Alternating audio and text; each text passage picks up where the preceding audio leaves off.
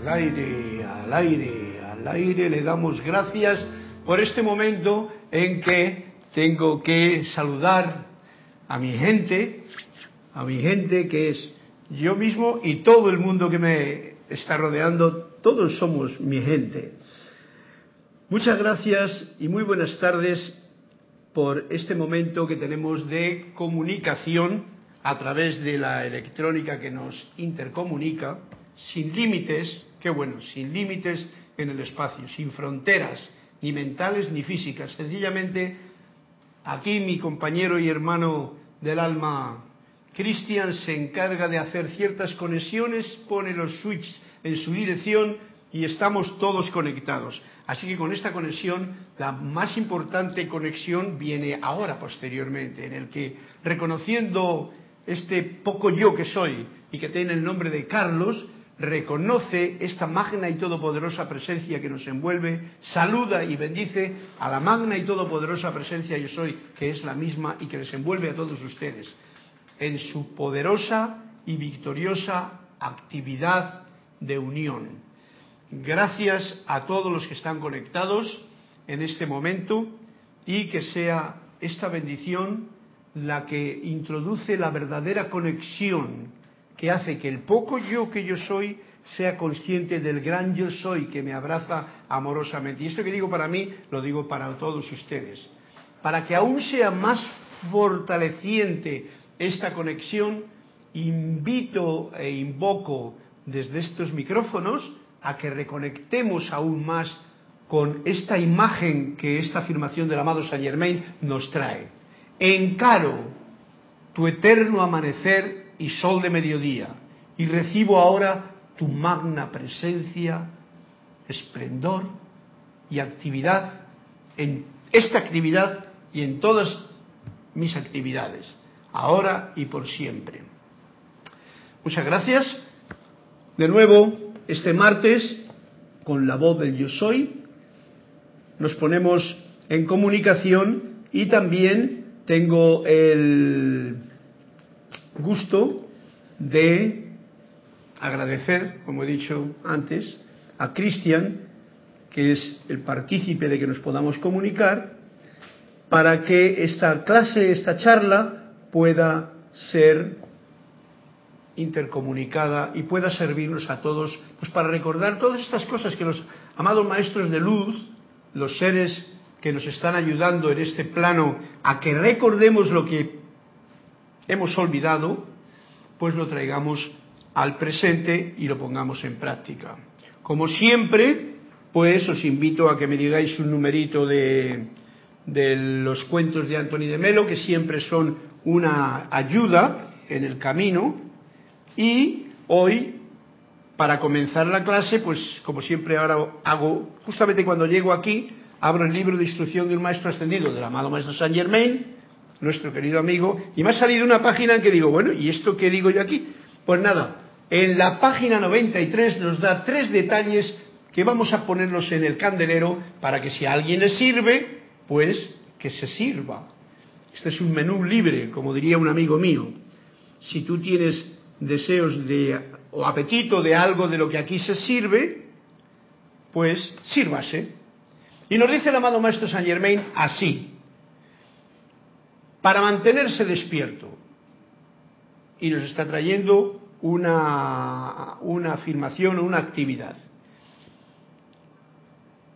Si comienzas a sentirte soñoliento cuando deseas trabajar, por ejemplo, ahora que yo puedo sentirme, ay, después de la relajación de un ceremonial, me siento como soñoliento y tal, pues entonces ordénale a la causa que se consuma de manera que puedas quedar en libertad para hacer lo que deseas. ¿Ves?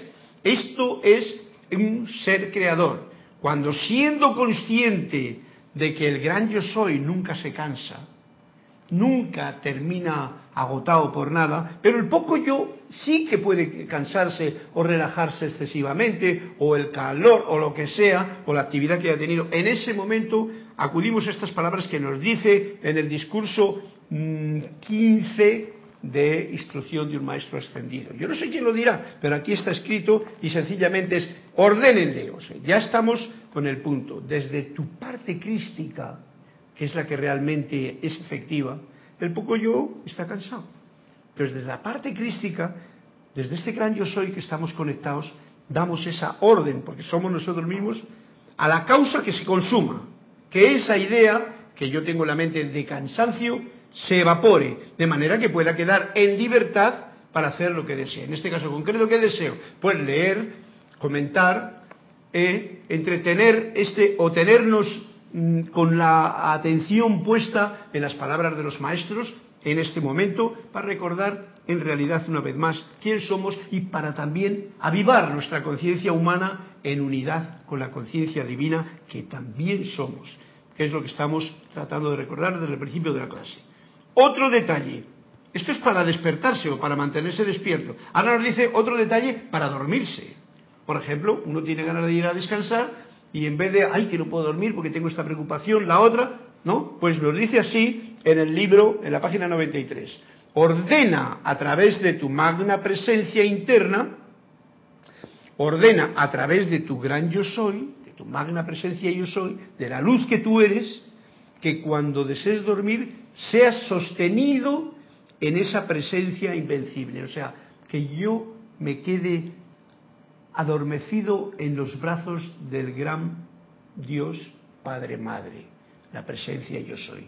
Y que el cuerpo duerma pues como un niño. Sabe que tú has sido comandado por Dios, de manera que cuídate de no darle poder a nada externo. O sea, no le des poder a que si me duele por aquí, que si estoy cansado por aquí, que si mañana tengo que hacer, porque eso sería preocuparte por lo de mañana. Y lo que se trata es de morir al presente y descansar en los brazos del gran yo soy. No importa que pueda tratar de hacer lo externo, no tiene poder alguno a menos que venga de el gran yo soy, de la presencia yo soy. Bueno, otro dato que nos da. Yo no sé si será Saint Germain, Guy Ballard o quién el que ha escrito esto, pero es algo que yo coincido también con ello y por eso, ya que me ha salido, lo traigo a la palestra. Otro detalle más para ser esta tríada de detalles que nos trae hoy Saint Germain. Comanda como Cristo. Ajá, esto es bien importante. Yo lo consideré porque se me quedó bien práctico que los decretos en realidad no los hace la personalidad. Los decretos salen de tu parte crística, de tu más parte noble. De ahí es de donde son esos decretos efectivos. De otra parte, bueno, pues uno puede, como nos hemos estado tirándonos en la era cristiana, haciendo rosarios, misas, escuchando sermones y diciendo cosas y haciendo otras. Por lo tanto, comanda como un Cristo. Vamos a ver qué, información nos da aquí. Cuando tú comandas desde el punto de vista, desde el punto central crístico, solo pueden darse resultados crísticos. De esto puedes estar completamente seguro, ya que cuando comandas como el Cristo, inmediatamente causas que la actividad interna tenga lugar. Esto es importante. Eso es lo que ocurre cuando realmente uno comanda desde lo punto interno. Y fijaros que no está hablando comandar desde la mente, sino desde este sentimiento de conexión crística, de conexión con el gran yo soy, que es lo que venimos haciendo ya desde el principio de esta clase. Inmediatamente causas que la actividad interna tenga lugar. Y esto es lo que va a mover este mundo mío, el de ustedes. Deje por fuera lo externo, eso no tiene ninguna importancia para nada. Mente, a ver, deje por fuera lo externo, utilizándolo únicamente como un vehículo de transporte. O sea, todo lo que me pasa, todo lo que yo tengo de conciencia de lo externo mental y tal, eso es mi vehículo, pero ahora estoy acudiendo al conductor de mi vehículo, a mi santo ser crístico, a la luz que ilumina todo mi cuerpo, que llena todas las conexiones de mis vehículos, de mi vehículo físico especialmente, pero el etérico, mental y emocional también. A medida que continúas llenando conscientemente tu pensamiento, ¿ves? Tu mente y tu cuerpo hasta rebosar con el gran yo soy, encontrarás que estarás utilizando una armadura invencible que se convertirá en un guardián permanente de tus pensamientos y de tu intelecto. A menos que se haya experimentado el ver a un ser aparecer desde lo invisible, siempre se produce un sentimiento de asombro cuando esto ocurre. Esto es una nota aparte que me lo pone aquí y que yo también doy fe de ello. Vamos al punto importante que es comanda como un Cristo. A esto lo voy a dar una importancia fundamental en este momento de clase de la voz del yo soy, porque realmente la tiene. Para que no seamos papagayos a la hora, porque Dios no, escucha nuestras palabras. Dios, por llamarlo de una forma, la fuente, el gran yo soy, él, él sabe lo que la actitud que uno tiene. Y si en realidad son solamente palabras las que salen por la boca, sin ese sentimiento más o menos profundo, pero que hay algo, que sale de ese acercamiento a esa comprensión de que yo soy luz y desde este punto de luz en mi corazón yo estoy expresando estas palabras, eso, eso las palabras se las lleva el viento, el sentimiento es el que funciona. Y esto me trae a mí el recuerdo de lo que yo estoy diciendo del gran yo soy. En realidad, la conciencia acuariana, la conciencia de la edad dorada en la que estamos ahora, ahora digo ya, y esto es desde que yo nací, por lo menos, desde los años 49 o algo por estilo, o por esa época. Da igual, el tiempo y el espacio no tienen que ver con la edad dorada ni con la cosa cósmica, tiene que ver con nuestro poco yo. Lo que sí que tiene que ver es que la conciencia de unidad con la fuente, con el todo, eso es lo que me va a permitir a mí llenarme de algo fundamental que tanto necesitamos, que es la gracia. Ahora que estamos en esta semana en la que se habla de la gracia, por lo menos yo estoy hablando, es momento de reconocerlo. La gracia viene desde el gran yo soy, desde la fuente, del espíritu de vida. De ahí viene la gracia. Del poco yo, generalmente lo que viene es, si uno se apura mucho y lo cierra mucho, la desgracia, o sea, la falta de gracia.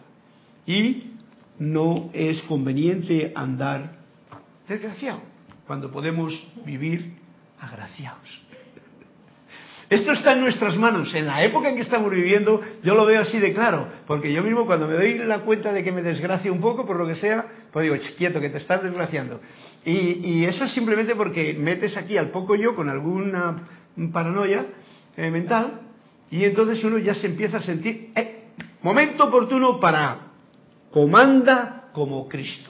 Recuerda que eres un ser de luz. Porque como ha dicho aquí bien claramente, dice, ya que cuando comandas como el Cristo inmediatamente causas que la actividad interna, o sea, esta actividad interna de luz que bajando, llenando, como lo podamos imaginar, nuestro, nuestra columna vertebral, como decía el otro día en la clase de Erika, que el espíritu, el Mahachoján lo decía, el espíritu baja y llena la columna vertebral, llena el cerebro de luz, todo esto se impregna por el sistema nervioso. Todo eso es lo que está ocurriendo con esta actividad interna. Deja que por fuera lo utilizando únicamente como un vehículo. A medida que continúas llenando conscientemente tu cuerpo físico, tu pensamiento, tu mente, todo esto lo va llenando uno cuando comanda desde el punto de comprensión crística. Pocas palabras, mucho sentimiento. Sentir en la base de la tolerancia, la base de la, base de, los, de los sentimientos son para arriba, de tolerancia para arriba.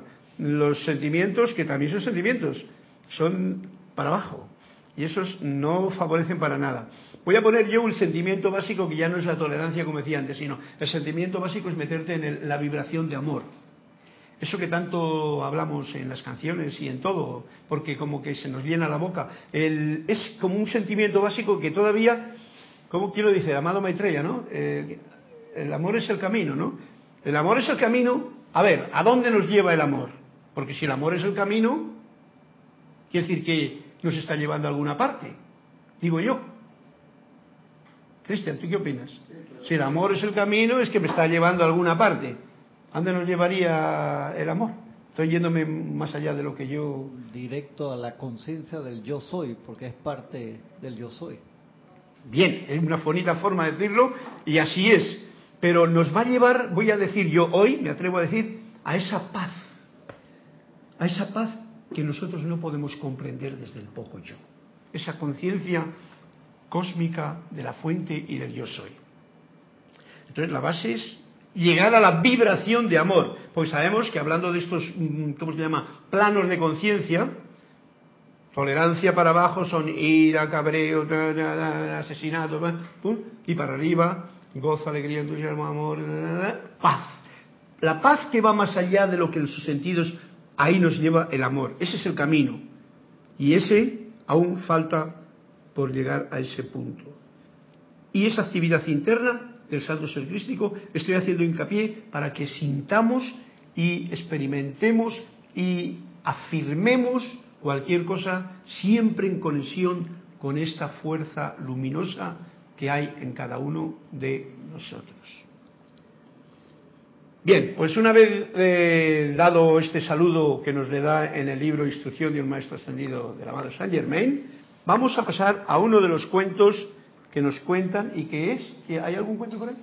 Sí. Juan Carlos Plazas pidió la página 201, Olivia Magaña pidió la página 45 y Elizabeth de Montevideo, Uruguay pidió la página 27. 27. Bueno, para la próxima vez, para terminar este libro, si me pedís desde la página 207 o 200 uno para adelante, terminamos este libro ya prácticamente, y así estoy con uno solamente. Vamos al libro, al cuento que nos pide mm, Juan Carlos, a los tres que estáis pidiendo cuentecito, muchas gracias por ser partícipes en esta clase y a ver a qué nos lleva esto con lo que va a venir después. Sabéis que estamos en el festín de la vida.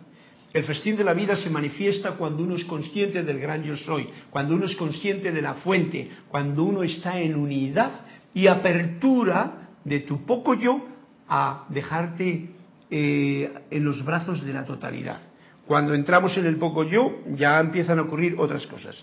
Pero vamos a ver el cuento de Carlos Juan Carlos de, Bolivia, de, Bogotá, Colombia, que te saludo con un fuerte abrazo, y dice así, opresión, mm, opresión. El maestro siempre permitía que cada cual creciera a su propio ritmo, muy importante. Que se sepa, nunca pretendió presionar, o sea, presionar a nadie. Y él mismo lo explicaba con la siguiente parábola. Veamos qué parábola nos dice. Una vez, al observar un hombre como una mariposa luchaba por salir de su capullo, con demasiada lentitud para su gusto, trató de ayudarla soplando delicadamente. Y en efecto, el calor de su aliento sirvió para acelerar el proceso. Pero lo que salió del capullo no fue una mariposa, sino una criatura con las alas destrozadas. Este es el cuento. Cuando se trata de crecer, concluyó el maestro, no se puede acelerar el proceso, porque lo único que puede conseguirse es abortarlo. Bueno, creo que queda claro. Esto con respecto a uno mismo eh, en realidad, mm, a ver, entenderlo esto es un poquito complicado, ¿eh? Porque se puede ver uno, bueno, estamos forzando siempre para crecer. Siempre que uno mismo, claro, son puntos de vista. El cuento de la mariposa está muy bien, porque es una imagen de cómo al, alguien externo, y esto se está refiriendo al que se llame instructor, al que se llame facilitador, al que se llame maestro con M minúscula o al que se llame padre de familia que quiere que su hijo crezca antes de tiempo y sepa todo antes de tiempo. Padre o madre de familia, ¿vale? Y esto caemos prácticamente todos porque nos han empujado a ser salvadores del mundo. Pero mira por dónde viene bien el que recordemos en este momento que eso no es lo más correcto. Y más aún si se trata del desarrollo de lo, de lo que llamamos espiritual, porque en realidad es una forma de llamar al desarrollo de la conciencia, como decía Cristian antes, camino del amor, es el que mejor te lleva a conocer este punto de la conciencia del gran yo soy. Es el único. porque es la puerta, digamos, para entrar dentro de ese punto. Nunca pretendió presionar a nadie y, es el ejemplo bien clarito. Está dándole calor a la crisálida, sí, eh, el calorcillo, pero luego la mariposa no tenía la fuerza para volar. Porque uno mismo, y ahí está el punto que yo no, no caía bien, cuando se trata de uno mismo, tú tienes, porque la mariposa dentro de, sus posibilidades está haciendo un esfuerzo. Recordemos otro momento. Aquí ya la liamos, esta es la imagen que me viene ahora. Cuando el nacimiento de los niños, ahora, por modernidad, por comodidad, por cuestiones médicas y dudas y, temores, generalmente muchas madres hacen aborción, ¿no? Aborción, perdón, eh, cesárea, cesárea yo como no soy madre no sé de eso, pero yo los hijos que he tenido, pues no los he tenido por cesárea, los dos que tengo, ¿no? Entonces me alegro de que no, no haya tenido que caer en, enfadarme ni con la mujer, porque igual la mujer quería eso, ¿no? Porque hay muchas que lo pueden desear y entonces pues tampoco tienes a que forzar la libertad de la otra persona. Estos son puntos que se me ocurren. Por lo tanto, el esfuerzo que es necesario para la mujer, madre, que va a dar a luz a un hijo, ese esfuerzo se requiere que lo haga, pero que lo haga ella. ¿Veis? No que haga otro el esfuerzo para facilitarla a la otra persona. Esa es la forma en que todo sale de su forma correcta. Esto es el ejemplo que he puesto, la mariposa es el ejemplo que nos ha puesto aquí y nos dice así el maestro, cuando se trata de crecer, concluyó el maestro, no se puede acelerar el proceso, porque lo único que puede conseguirse es abortarlo. Por lo tanto, eso es una cosa, yo la tengo bien en cuenta, porque muchas veces a uno le gustaría decir cosas. Pero ¿y de qué sirve uno el decir cosas a alguien si no te las ha pedido, por ejemplo? Esta es una de las premisas que hay bien claramente aquí. Si no te lo ha pedido, ¿por qué vas a a derrochar tus conocimientos parciales de sabiduría intelectual leída en libros en otra persona que le vas a confundir. Y como dice, lo único que vas a hacer es abortar que el proceso natural de esa persona vaya. Bien, este es un punto que nos trae muy importante, está en, en, el, en el... ¿Quién puede hacer que amanezca? Y es el cuento que Juan Carlos nos cuenta. Si hay algún detalle más, pues nos lo dices.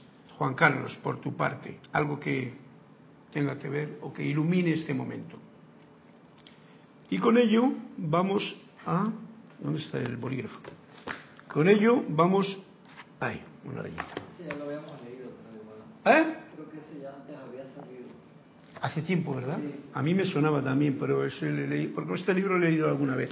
Bien, vamos a pasar directamente al grano del libro de Manuel, sabéis que aquí estamos siguiendo estos libros que a mí me encantan, y están bajo la voz del yo soy, porque la voz del yo soy hicimos hace ya dos o tres años el libro número uno. Y yo considero que, recordad que la voz del yo soy es una recopilación de revistas que en cierto tiempo, años treinta y pico eh, del siglo pasado, se estaban haciendo para que llegasen al público. Yo considero que todo lo que está en la voz del yo soy número uno, todo lo Ahí está lo más fundamental. Ya luego todo lo demás, el que quiera leer más, pues oye, que lea, tiene el 2, el 3, el 4, el 5. Yo no sé por qué me inspiró mi propio corazón a compartir con todos ustedes este libro de Manuel, que tiene esa conciencia, esa conciencia no de meternos en el poco yo, sino de abrir el poco yo para que se quede en brazos del gran yo soy. Y la gracia que estoy trayendo a cuento hoy se descargue en ese poco yo y sin creerse más que el otro poco yo, viva una vida que sea jubilosa, que sea un festín cada día en lo que haga, con sencilla sencillez. Y nos dice así en el punto donde quedamos el otro día. El otro día quedamos en un punto en que eh, preguntaban cómo que si había que trabajar o que si eso no era espiritual, etcétera, etcétera. Y nos decía también cómo el dinero no es más que un concepto que nosotros tenemos. Dice, es una necesidad que ustedes se, se adjudican. Ustedes se aferran muy duro al valor del dinero. Y eso, ¿quién se aferra? Porque si el dinero es una creación del ser humano, de la personalidad, del poco yo o de los muchos poco yo, porque antes el dinero era el salario de la sal. Recuerdo esa sal que me trajo, ¿quién me la trajo? Elizabeth, de allá de, de, Chile, de Chile.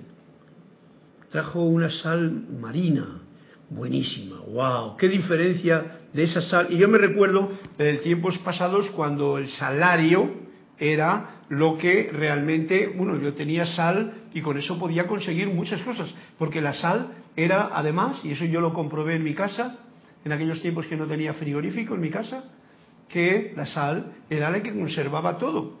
El tocino, el jamón, lo otro, el aceite y la sal conservaban las cosas para todo el año. Luego estaba un poquito saladito, pero era sal de verdad. No era sal como la que tenemos ahora y estoy haciendo un, detalle para que nos demos cuenta de que hay sal y sal de ahí corriendo, porque hay sales que son mm, que si supiésemos de qué están hechas, cómo están hechas y el efecto que producen en el cuerpo, no la compraríamos. Esta fina, refinada y tal. Pero esa otra sal que me trajo Elizabeth Aquino fue la que me lo trajo, me parece, ¿no? Sí, que estoy sumamente agradecido. Bien, salario en su momento. Hoy ya la sal no porque te la han fabricado. Dinero hoy, pero ustedes se aferran muy duro al valor del dinero. Y dice así la pregunta, ¿qué puedo hacer en cuanto a mi temor de no tener el dinero suficiente para realizar mis sueños. Ajá, tengo, ¿qué dice? Ya tiene temor, ya tiene que no hay suficiente y ya tiene realizar sueños. ¿Quién está hablando aquí? El poco yo, ¿vale? En realidad el poco yo es el que está hablando siempre. Yo soy hablando y soy el poco yo ahora mismo, ¿no? Por mucha iluminación que pueda creerme yo mismo. Es el poco yo el que está hablando, con conceptos de poco yo para otros poco yo que hay por ahí, pero, ¿eh? y este es el detalle que nos diferencia, consciente de que hay un gran yo soy que me da todo. Fijaros, que no tiene temor de nada. Y que si yo se lo pido de la manera correcta y sin poner cortapisas, se llevan a cabo todos mis sueños. Ya he respondido ahora mismo yo a la pregunta que ahora mismo estaban haciéndole aquí a Emanuel, en la página 86 del capítulo del festín de la vida. A ver qué nos dice Manuel. Si crees que tus sueños solo tienen valor en el vocabulario del flujo de caja, dinero, te aconsejo que resamines tus visiones y les des más majestad. O sea, no te quedes en tan poco yo, sino ponte un poquito más en tu sillón de real que tú eres que yo soy. Eso que te encanta hacer, lo harás bien. Lo que haces bien, o sea, nos está dando un punto importante. Lo que te encanta hacer, eso lo harás bien. Esto tiene un punto de comprensión porque mucha gente hace cosas, pero no porque le encanten hacerlas, sino lo hace porque tiene más dinero que la otra posición. Y eso es un fallo, porque no lo vas a hacer bien. Sin embargo, si tú haces algo o te dedicas a algo, yo me dedico a algo, y lo digo yo porque yo puedo experimentarlo en mi práctica de vida. A mí me gustaba la música desde pequeñín y siempre he querido ser músico y es lo que es, y ahí estoy aprendiendo yo cada día más con la música. Y aún me queda tanto por aprender. Y qué bonito que es ese sentimiento, ¿no? ¿Ves? Eso que te encanta hacer, la música, lo harás bien. Lo que haces bien, además te traerá dinero, no tendrás problema. Si no hay una ocupación formal que honra tu visión, y eso quiere decir que esa sería una ocupación formal que honre mi visión. Mi visión es que yo tengo que hacer lo que me gusta, lo que me agrada, lo que me siento cómodo haciéndolo y bien. Esa es la cualidad que en el poco yo, si la desarrollo, tendré más conexión con el gran yo soy que la otra, que es por miedo, por temor, cojo un trabajo que me hace sufrir, que me hace pasar mal, para estar con un poco más dinero a fin de mes. Un poco más dinero que al estar tan agobiado durante el mes, te lo vas a gastar en breve. ¿Veis? Dice, yo diría que ya es hora de que asumas tu poder creativo. Esta es la respuesta. El poder creativo viene de la conciencia del gran yo soy, de la conciencia de unión con la fuente. Es solamente eso, con la presencia yo soy, que está anclada dentro de mí, que vive todo totalmente en mi mundo, que es una maravilla y que es el que me da todo. Y que no tiene límites, como lo decía en la clase de ayer, no hay, no hay, hay de todo para todos, como decía, y todo eso que hemos estado desgranando en estas clases para tener un festín de la vida, porque no podríamos tener un festín si tuviésemos todos esos conceptos y malajes que nos han metido durante centurias y nos han hecho creer que el poco yo es bien poco yo y que para ser un poquito más grande que el otro, poco yo, tengo que pisar al vecino encima y aprovecharme de él. ¡Wow! Eso es grave. Bien, yo diría que ya es hora de que asumas tu poder creativo y que diseñes un trabajo para ti. Siempre es el momento oportuno de hacer un cambio, porque si la vida, si no lo haces tú el cambio, la vida te lo puede llevar, te obligarte a hacerlo. Generalmente es así la cosa. Está en la página 86 del libro Emanuel. 86. 8, infinito. 6, mm, materno. Y que diseñes un trabajo para ti. ¿Es caprichoso esto? Dice. Definitivamente que no. Mira hacia detrás en la historia y nos dice, mirad un poquito para atrás. Todos aquellos que amasaron grandes fortunas no siguieron en los pasos de la estructura. O sea, lo que está estructurado es esto más esto más esto más esto, te va a dar trabajo y dinero. ¿Mm? Generalmente da trabajo, dinero, sufrimiento y penalidades. Pero esas no las dicen. Porque como es un honor el tener una graduación, el haber estudiado en una universidad para ser, hoy día lo sabemos bien claro, esclavo de unas situaciones que te van a tener esclavo.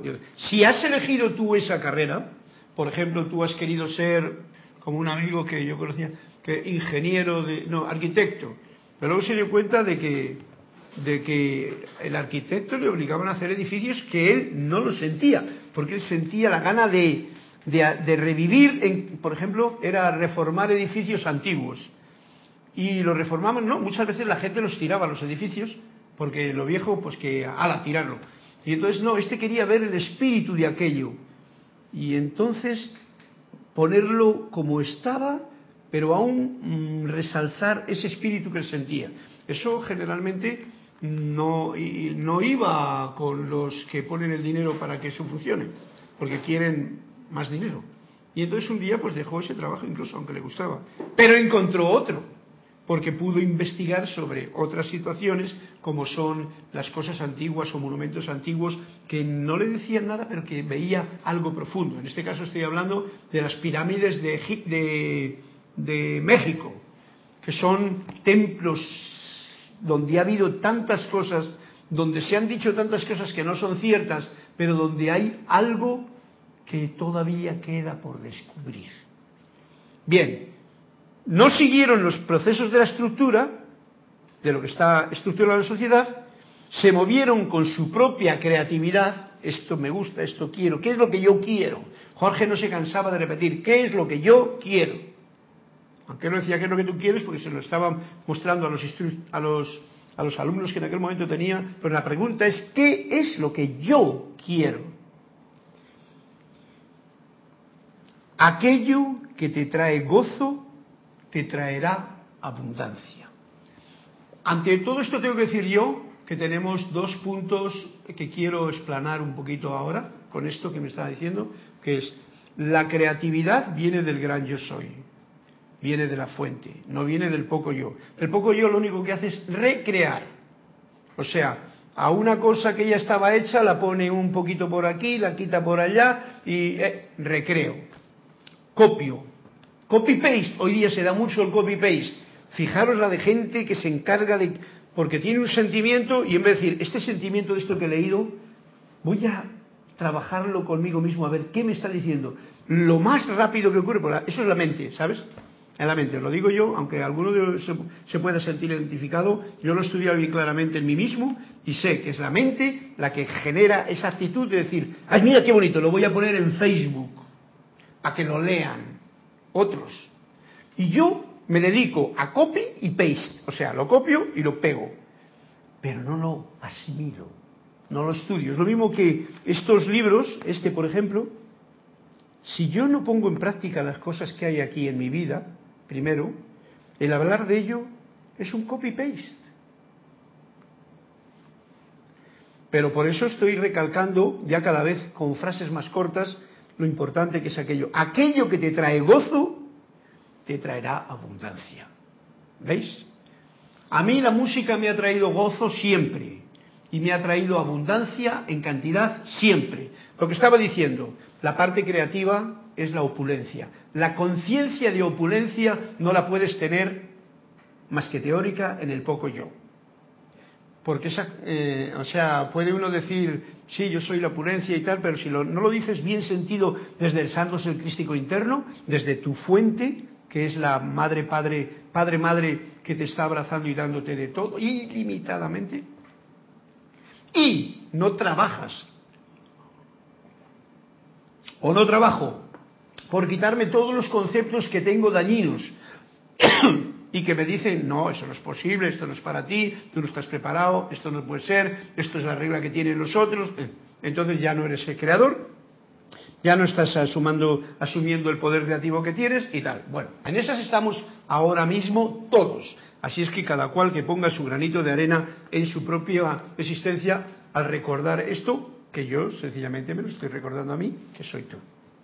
Seguimos al punto segundo, que dice, a veces no pido tener éxito en este plano físico, porque siento como que debería encontrar alegría en lo que está aquí y ahora y me confundo al querer algo para mí. ¿Tienes algo que decir sobre esto? O sea, uno que no quiere tener éxito y por esto pasamos también todos, porque yo en algún punto también he pasado por ese, por ese, por esa historia y se te pasa la vida con una conciencia que esa es como una de las de las mm, cosas que nos han metido en la época cristiana. Tengo sentimientos muy fuertes sobre este tema, nos responde Emanuel. Muy fuertes, porque ahí, ahí, eso no está todo claro. Existe una mala concepción, fijaros lo que dice, la cual permea la práctica espiritualidad. O sea, que la mayoría de la gente espiritualidad, que, que dice que son espirituales o quieren ser espirituales, o esa historia de la espiritualidad, que yo no sé exactamente cuál es, porque lo que hace falta es ser un humano divino. Y ahí está todo. Pero bueno, yo no voy a tratar más que decir mi punto de vista, que para eso tengo libertad. La cual permea la práctica espiritualidad, nos dice aquí, o sea que la práctica espiritualidad de la mayoría de la gente está permeada con este concepto, que dice, no se debe de querer nada a fin de tenerlo todo. Mira qué bonito, ¿eh? Esto es como un programa como trabajarás con el sudor de tu frente. Son programas que yo no sé de dónde vienen, pero que están ahí. No se debe querer nada a fin de tenerlo todo. Eso suena como muy bonito, ¿no? Una frase así como muy filosófica y si uno se hace uno con ello, pues puede interpretarlo malamente. Y fijaros cómo lo interpreta aquí Emanuel. Si consideramos esta frase en el contexto en que fue dada, el querer, no se debe querer nada, del que habla es la codicia. ¿eh? Si traducido a, que no es codicia, porque podría ser, no se debe codiciar nada a fin de disponer de todo. Eso sería otra forma de escribirlo. Sin embargo, cuando existe el deseo, y esto tiene que ver con el festín de la vida que yo traigo a colación, cuando existe el deseo de saborear la abundancia de tu mundo, ¿eh? Una rica comida, bien alineada, bien puesta, bonita y tal, una compañía, una charla, eh, una alegría de una visión de un panorama que tienes enfrente, disfrutando de todo lo que esos sonidos te traen. ¿eh? Todo, eso, ¿eh? la abundancia de tu mundo y de recibirla con amor, no veo razón alguna para que no puedas disfrutar de ella.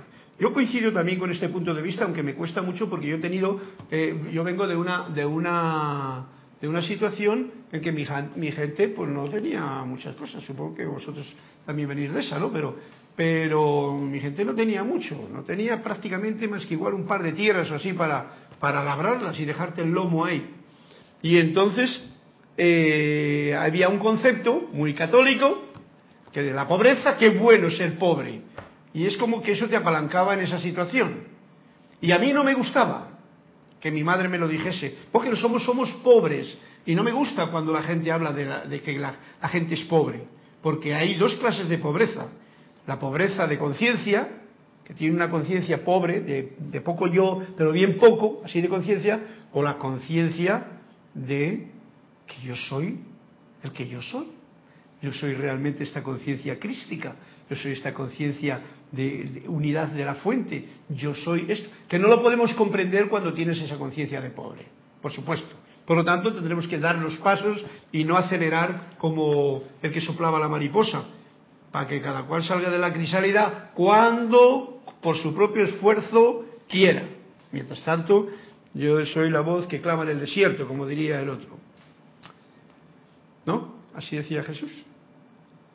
Solo se da el conflicto cuando crees que hay una separación entre el botín de tu mundo y el botín de Dios. Ok, ahí está el punto.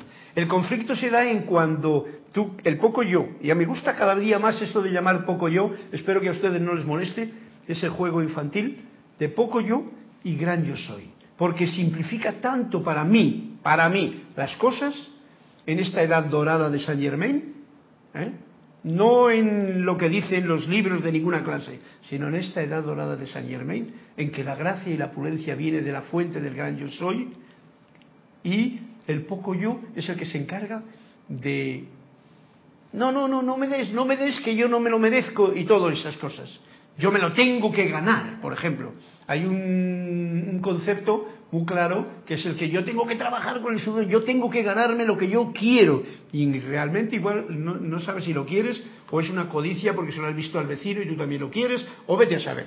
Bien, ok, quedamos claro en esto. Solo se da el conflicto, que es lo importante de no tener, porque yo tengo conflicto mental y sentimental, pues entonces ya son dos conflictos. Solo se da el conflicto cuando crees que hay una separación, dualidad, entre el botín de tu mundo y el botín de Dios. Ah, con respecto a lo que decía yo, el poco yo habla y vive en la dualidad, en el bien, en el mal, en el rico, en el pobre, en todo esto. En eso anda el que anda metido solamente en el poco yo y no es consciente, que es la puerta que yo estoy tratando de abrirme a mí mismo y compartirlo con vosotros, de el gran yo soy es la vida, es la luz, es la energía que yo puedo desde mis actos místicos expandir en todo mi cuerpo y todo a mi alrededor. Ese concepto es el que de unidad y no de separación es precisamente el que tiene toda la opulencia, tiene toda la creatividad, no tiene límites ni fronteras. Y si tú has podido darle al interruptor del chip que manteniéndote en el poco yo amorosamente y cariñosamente, porque el poco yo es el que camina aquí en este plano, hemos decidido pasar por esta prueba, pues saber que estás en los brazos del gran yo soy, de Dios, Padre Madre, los dos. Ok. Espero que quede claro eso, que queda muy bonito y a mí me, encanta, me encanta realmente compartirlo con ustedes. Espero que también lo puedan comprender. Si hay alguna situación mm, que quieren preguntar, ya sabéis, carlos arroba Bay y yo pues trato de compartir con vosotros lo que siento. Emanuel, cuando tenías un cuerpo, ¿cómo te gasaba? ¿Cómo te ganabas la vida? ¿Eh? Ganarse la vida. Fijaros que en cada pregunta del poco yo que hace preguntas aquí, viene un disparate clarito, yo lo veo así, ganarte la vida. Pero lo digo porque mucha gente cree que hay que ganarse la vida. Hay un concepto de que me tengo, oye, ¿y cómo te ganas la vida tú? ¿Qué haces para comer? O tal, ¿no?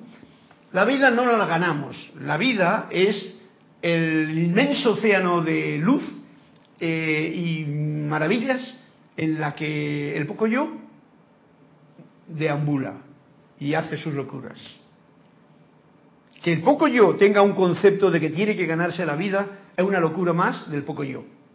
Por lo tanto, vamos a ver lo que nos reporta aquí Emanuel, contándonos su historia personal. En mi última encarnación, dice Manuel, era alguien bastante parecido a ustedes. Cristian, yo, tú. Olivia, Juan Carlos, Flor, los que conozco por el momento, están en clase. Con la excepción de que seguí mi corazón sin un ápice de sentimiento de culpa. Esto fue en la última encarnación. Y esto nos puede eh, empezar a entrar en nosotros a partir de este momento. Porque es el único que existe, el ahora. Ah, otro punto de la dualidad es el tiempo y el espacio. Eso para poco yo le viene muy bien. El gran yo soy.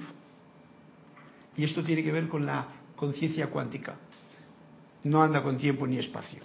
Pero el ahora es la concentración del tiempo. Por eso siempre nos, me invito y os invito a que seamos conscientes del ahora. El ahora es cuando tú contactas con el Cristo interno, con el gran yo soy, con la fuente, con la presencia yo soy. En ese momento, aunque sea más que tímidamente, ya estás en el ahora. Si lo sostienes, ese ahora se convierte en un ahora infinito. Si no, pues bueno. La excepción está de que yo seguí mi corazón ¿eh? sin un ápice de sentimiento de culpa. ¿eh? Y yo lo digo, poniendo el ejemplo anterior de cómo cuando tú eliges un trabajo, elige un trabajo que te guste, a mí cuando yo me, tocó la historia de yo voy a ser músico, se lo dije a mi madre y me dijo, uh, vas a ir al infierno, hay que mujeres ah. malas y todo el rollo, me, me echó unas brujerías que yo dije, ¿ah, sí? Pues para allá voy yo. Y por eso me metí en mis cosas de tal, porque si no, ¿qué iba a ser yo? Aquí un cura inquisidor, que era lo que ella quería. Pues no, soy libre para hacer lo que quiera.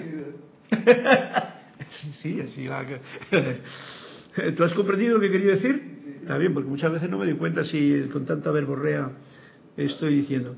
Seguir lo que tu corazón te indica sin, muy importante, sin un ápice de sentimiento de culpa. Esto vamos a traerlo al presente para que si por lo que sea tú estás haciendo algo que lo sientes en tu corazón, pero te sientes que vas a tener alguna culpa por que vas a cometer, ahí y esto lo tengo que apuntar yo para mí mismo, ¿vale? Dice el maestro, me convertí en un maestro, o sea que aprendió cosas, maestro con minúscula, y me caminé el mundo de ustedes y me permití ser tocado con amor y devolverlo cuantas veces podía. O sea, él ya estaba disfrutando de el festín de la vida sin tanto mea culpa, ni tanto perdón, ni tanto pecador, ni nada, que es una de las cosas del poco yo y de la era cristiana. No es nada que ver con la nueva edad en la que ya estamos caminando, en la que el festín de la vida está delante de nosotros, si, como dice, caminas tranquilamente por el mundo disfrutando de todo. Me permite, te permite ser tocado con amor, que a veces por los programas que tenemos no nos permitimos. Si alguien te dice algo, y no, no, no, no, que no, no, no me toques. Fíjate tú que eso es una de las cosas que yo he notado muchas veces. Que perdón, Oye, si estaba, igual era una mocita guapa, ¿no? Digna de ser tocada y que te, te y perdone, se siente como que ha hecho algún pecado, algo por el estilo. ¿Ves? Permitir ser tocado con amor y devolverlo cuantas veces podía. Ser tocado con amor y devolver esa, esa, esa radiación, eso lo hacía Emanuel en la última encarnación. Les voy a decir más. Yo era rico, atentos, quizá no tanto en cuanto a posesión de dinero, como hablábamos antes, que tan rígidamente está asociado con riqueza, dinero en mi banco, dinero que yo tengo ahí de reserva. Pero era rico y nunca pasó un día sin tener suficiente que comer. Nunca pasé una noche sin tener un lugar maravilloso donde dormir. Tenía mi casa, tenía mis amigos, tenía mi trabajo y tenía, lo más importante, mi integridad. Esto es muy de cuarto rayo. Lo que pienso y siento lo atraigo a la forma. Pureza de pensamiento, de sentimiento y de acción. Y eso es lo que nos está contando Emanuel, que así desarrolló sus actividades de cómo se ganaba la vida. Y ya hemos dicho que no hay que ganarse la vida. La vida es para vivirla, como dice Mario, con la plenitud que nos da en la conciencia de estar explorando esta conciencia en un poco yo y en un sitio más lento, pero siendo conscientes de que tú eres todo, de que eres uno con la fuente. Todo esto lo estoy explorando y lo estoy diciendo para aquellos que les escuchen, no es como que despabilen como la mariposa, ¿no? Sino para que seamos conscientes de algo que todos nosotros, seres humanos, que no somos mariposas y que estamos en gusanos, sino que somos seres divinos paseando por el plano de la tierra con un traje muy humano, lo tengamos en cuenta, no nos olvidemos de ello y podamos así caminar maravillosamente siendo la vida un festín. Y lo compartamos, porque esto que quiero para mí, yo lo quiero para ti. Yo no digo esto para mí solo y los demás ajo y agua, ¿no?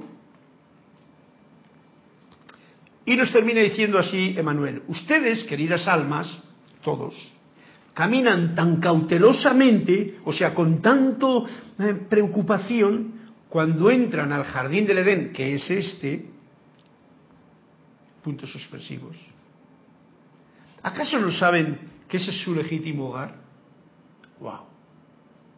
Bueno, este es un yo que lo estoy viendo y sintiendo desde un punto de conciencia que me siento muy identificado con lo que dice aquí Emanuel.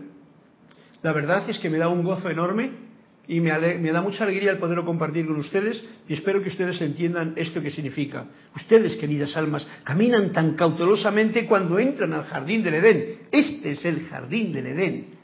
No busquemos un paraíso allá arriba. Si tú aquí vives como un pobre eh, paria, pues no sé qué significa exactamente verdaderamente lo de paria, pero quiero decir que así debajo un puente y a, comiéndote las uñas y todo el rollo, pues mmm, hay que cambiar, hay que cambiar. Hay una forma de honrar la creatividad que uno es.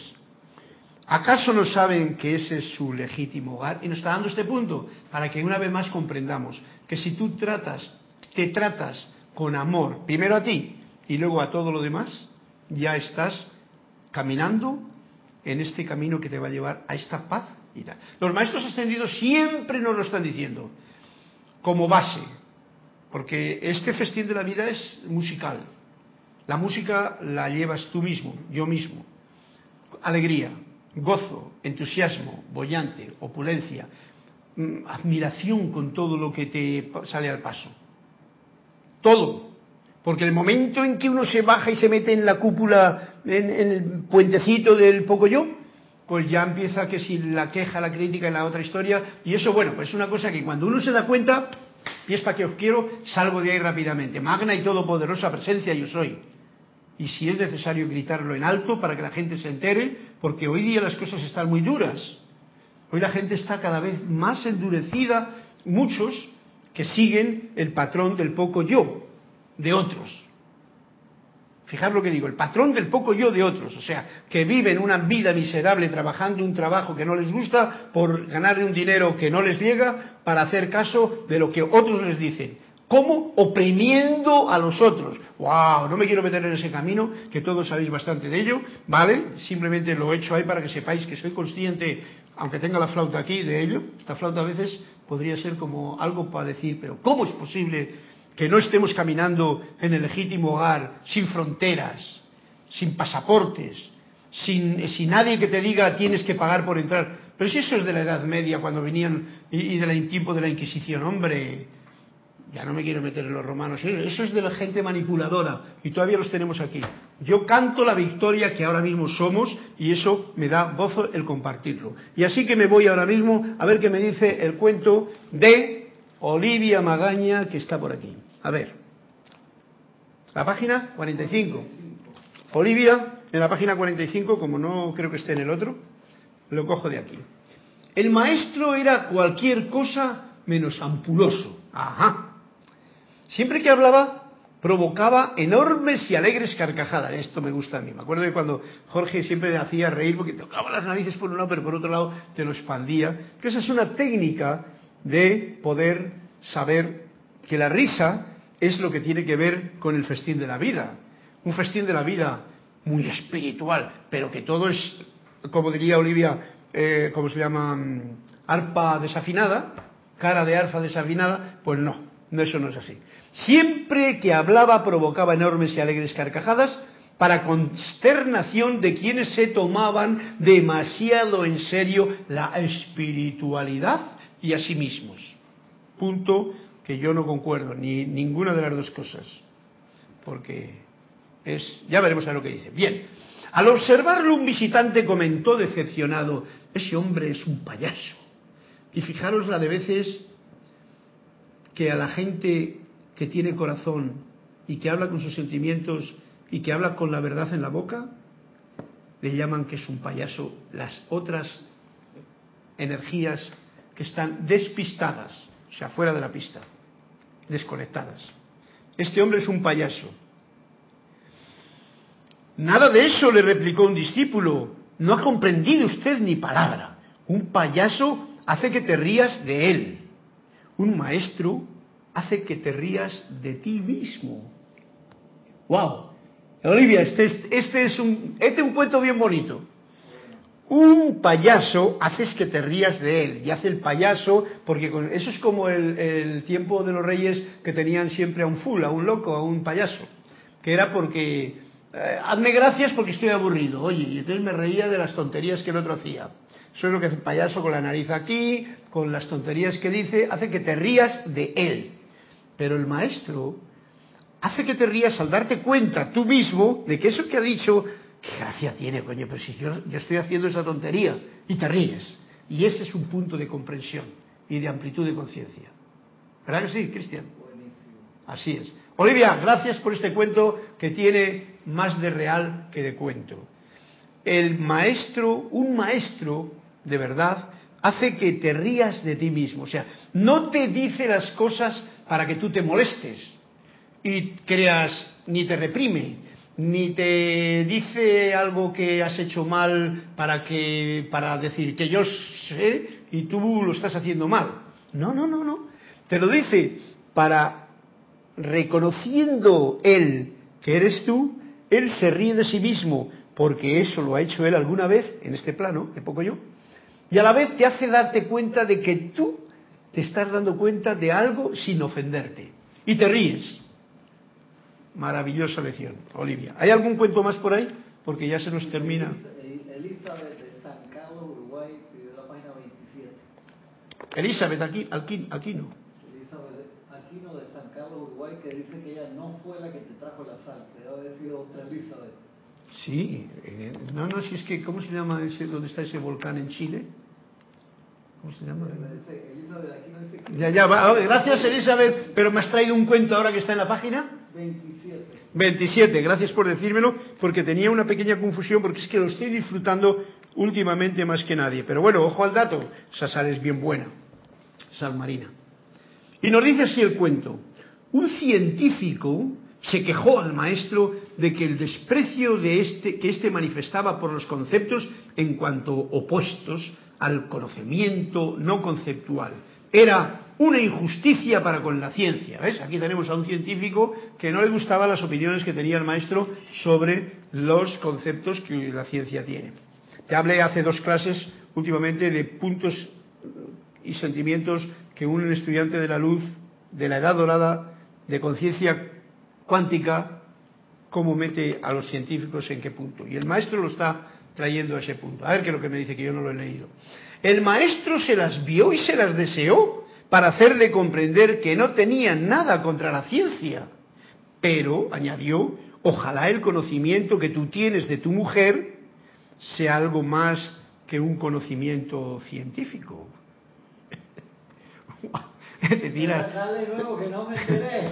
Es que muchas veces la gente con el conocimiento es tan intelectual que no se dan cuenta. Entonces el maestro, después de tratar de decirle, porque el otro estaba duro con que tú, la ciencia es la ciencia, ya sabéis que hay una batalla grande en que la religión por aquí y la ciencia por allí y como si fuesen enemigos, que no es lo correcto.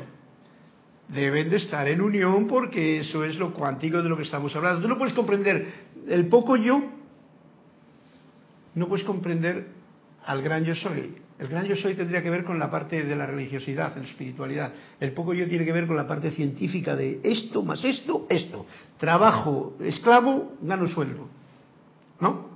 Y entonces dice el maestro así como diciendo, vamos a ver, pero ojalá el conocimiento, el conocimiento que no es ni sabiduría ni práctica de él, que tú tienes de tu mujer, o sea, lo que tú conoces de tu mujer, sea algo más que un conocimiento científico.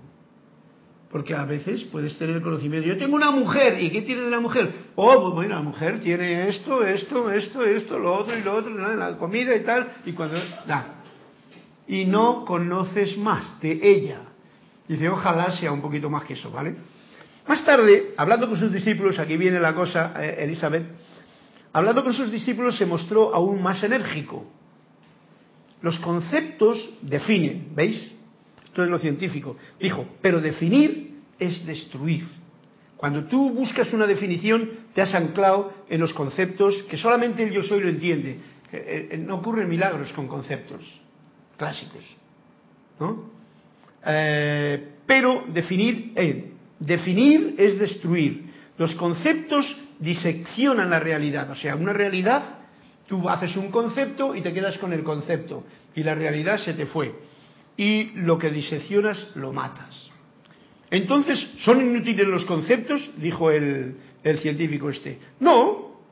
Disecciona una rosa y tendrás una valiosa información y ningún conocimiento sobre la rosa. ¿Ves? Hazte un experto y tendrás mucha información, pero no tendrás ningún conocimiento sobre la realidad.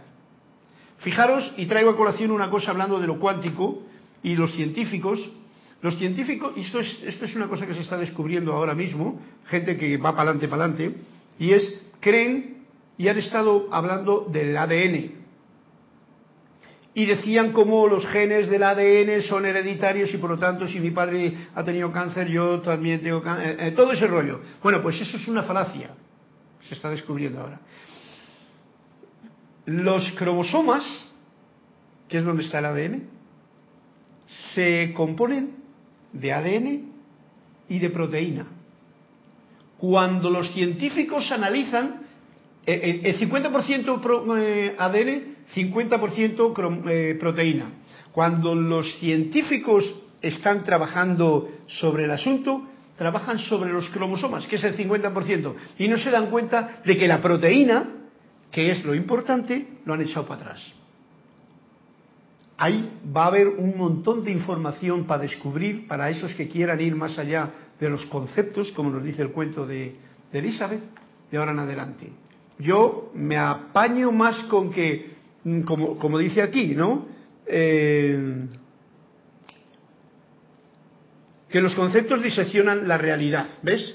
Y lo que diseccionan lo matas. Si tú diseccionas un cromosoma y te quedas con el ADN y a la, a, la proteína la sacas fuera, es como si yo eh, me quedo con mi esqueleto y a toda la parte que me hace sentir, vivir, alimentarme, hace la, la, todas las eh, funciones del organismo, lo tiro a la papelera y me quedo con el esqueleto, que es lo que está pasando en la historia, la gente que estudia la vida a través de esqueletos que encuentran.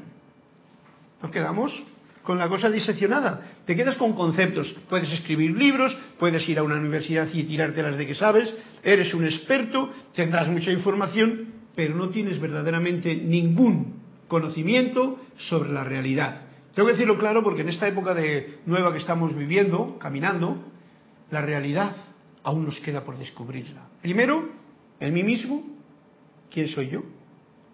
Y segundo, en todo lo que me han dicho, que la mayoría son falacias y conceptos de definiciones y de filósofos y de gente que ha cogido y ha parcializado y diseccionado la cosa, incluyendo a científicos y a religiosos. A todos los incluimos. Estamos en otro tiempo, no hay problema y tenemos libertad de expresión, por lo tanto, así me expreso yo con todo cariño para este momento de la clase, en la que me despido de todos ustedes con ese concepto que no es concepto, sino juzgo menos, porque ves tú, yo dentro de la clase juzgo muchas cosas, ¿no? Pues juzgo menos y agradezco más. Pienso menos y siento en amor y armonía más. Y con esto, muchas gracias a los que han participado en la clase con los cuentos. Flor, Olivia, eh, Juan Carlos y a los Elizabeth. De Juan Carlos. y Juan Carlos. A todos vosotros y a todos los que estáis ahí detrás, también escuchando, un fuerte abrazo en la luz de Dios que nunca falla y que sea un maravilloso festín de la vida el que podéis disfrutar cada día con los conceptos que aquí, el poco yo, expone. Un fuerte abrazo. Hasta luego.